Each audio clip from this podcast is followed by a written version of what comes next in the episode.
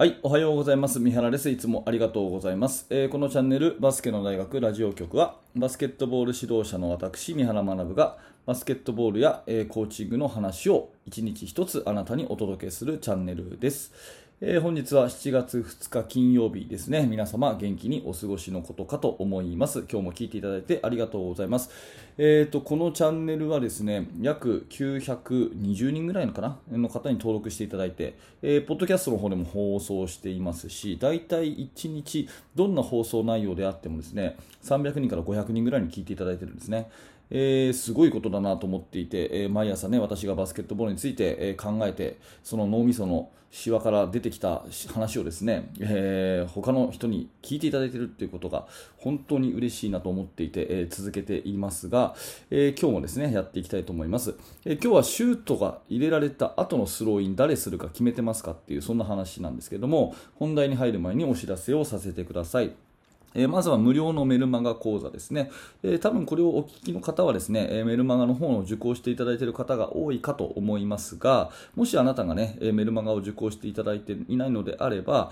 えー、超絶おすすめでございます。チーム作りについてですね、えー、いろいろなノウハウや、えヒントを私からメールであなたに約半年間お届けをいたします。途中で解約ももちろんできますので、えお気軽に、えご登録ください。で、最初に登録していただきますと、え動画の教材ですね、練習メニューの作り方というですね、特典教材もプレゼントしていますので、えー、ぜひこの機会にお受け取りください。動画の説明欄にリンクが貼ってあります。え、そしてもう1個はですね、バスケの大学研究室というものですね。こちらは、え、メルマガ受講を終えた方でですね、あのー、より深くチーム作りについて学びたいという方についてお勧めしておりまして、えー、もしベルマガをね、えー、一通りと、あの受講していると、または受講中だという方で、うんあの入会を検討されている方はですね、ぜひ、えお待ちしてますので、え覗いてみてください。えこちらはですね、私が今今現在考えているですね、チーム作りとか、えそういったバスケットボールの最新のお話をですね、毎日、え大体2000文字ぐらいの記事にして、または動画にして投稿をしております。え毎週金曜日はですね、全員の質問にお答えするという動画を配信していて、今さっきそれも作ったんですが、まあ、そんな感じでですね、え常に私とこうコンタクトが取れて、えバスケットを一緒に考えていけるというそういうね、えー、場になってますので興味のある方は覗いてみてください。これも、えー、説明欄にリンクが貼ってあります。さて、えーと、今日の本題ですけれどもシュート後のスローインは誰がするということで、えー、まあ、自分たちがディフェンスをしてますよね。でシュートを、まあ、残念ながら入れられてしまったと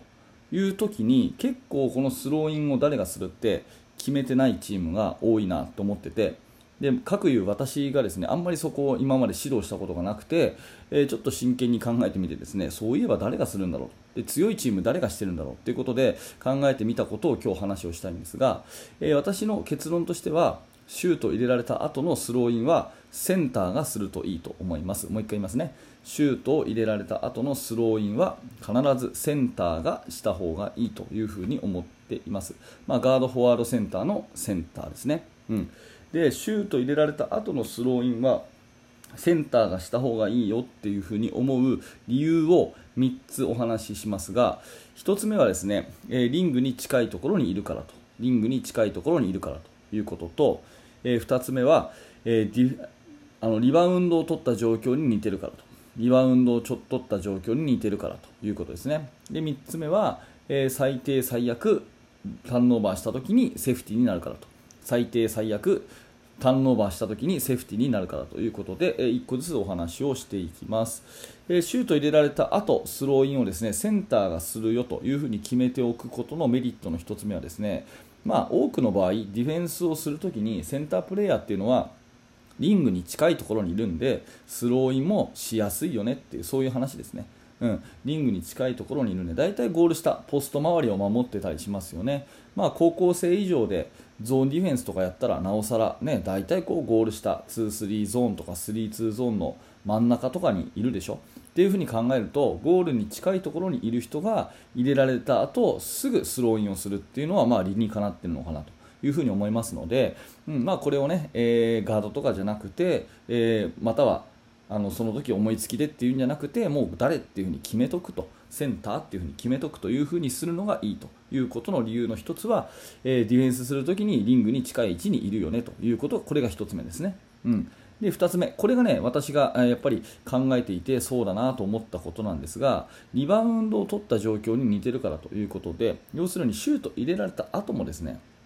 パッと出せば速攻が出るんですよね。シュート入れられた後もパッとこうスローインをすれば速攻が出るんですよ。で速攻のパターンというのはリバウンドをセンターが取りました。そしたらガードがアウトレットパスをもらいに行きます、ね、で残りの3人は走ります。っていうパターンじゃないですか、ね、センターがリバウンドを取りました。ガードがパスをもらいに行きます。それ以外の3人は走りますっていうことですよね。でこれね、リバウンドを取りましたってとこが速攻始まるんだけれども、リバウンドじゃなくてシュート入れられた後も、リバウンドと見立ててスローインをすれば、ガードはそのパスをアウトレットパスを受けます。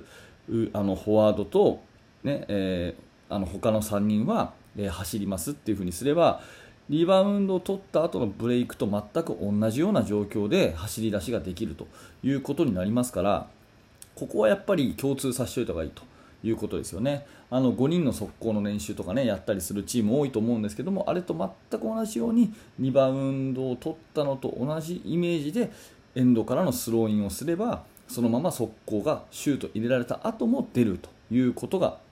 あるわけですね。なので、まあ、そんな風に、えー、していくっていうイメージでスローインはセンターがいいんじゃないかなというそんな話ですね。うん、これがまあ2つ目ということになります、えー、3つ目、最後はですねこれは最低最悪ボールを取られちゃったと、まあ、ボール運びをミスってね、うん、相手にプレスされたりして、えー、ボール取られちゃったという時に、えー、2対1とかそういう状況になっちゃうじゃないですか、逆にね、逆速攻を食らって、その時にですねゴール下に立ちはだかっている人が、センターの方が背が高くて、腕が長くて邪魔ですよね、言ってること分かりますかね、うんと最低、最悪ね、ボール運びに失敗してターンオーバーになっちゃったと、向こうからこっちに向かって攻めてくるようになっちゃったという時に、ゴール下に立ちはだかっている1人が、やっぱり背が少しでも高い方が腕が少しでも長い方が邪魔じゃないですかっていうことを考えると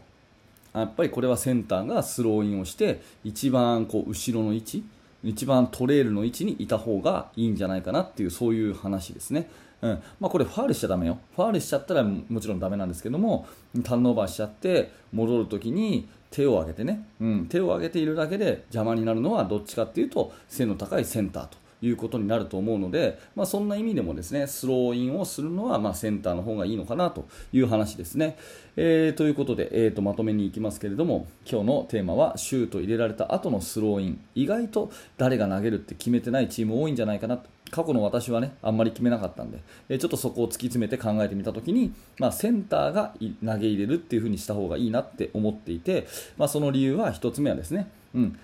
センターはディフェンスをするときにリングに近くにいるからすぐ出せるよねっていうこと。それから2つ目は、えー、センターが出せばリバウンドを取ってファーストブレイクに持ち込む形と同じようにね、えー、ボールを処理できるよねっていう話。それから3つ目はもし最悪ターンオーバーになって、えー、逆速攻を食らったとしてもゴール下に立ちはだかっているのが、まあ、背が高いセンターであれば、えー、邪魔ですよねってそういう話ですよね、まあ、そんなところで、えー、ディフェンスああのゴールに近いところにいるから、ね、それからリバウンドを取った状況に似てるから。そしてセーフティーにもなるからということで、えシュート入れられた後のスローインはセンターに任せるのがいいんじゃないかなというお話でございました、え何らか、ね、参考にしていただければ幸いです。はい、ありがとうございました。えー、このチャンネルはですね、いつもこんな感じで、えー、バスケットボールの話とか、えー、コーチングの話とかですね、え指導者向けに、えこんなお話を毎朝お届けしております。もし何らかね興味が持てた面白かったという方はいらっしゃったらですね、え、これ過去半年ずっとやってますので、え、過去の放送もぜひ聞いてみてくださいきっとあなたにお気に入りの回があるはずですでそんな方はですねぜひ高評価のボタンを押していただいて、えまたチャンネルの登録をしていただいてね、えポッドキャストのフォローをしていただいて、え応援していただけると嬉しく思います。またぜひ次の放送でお会いしましょう。はい最後までありがとうございました。三原学でした。それではまた。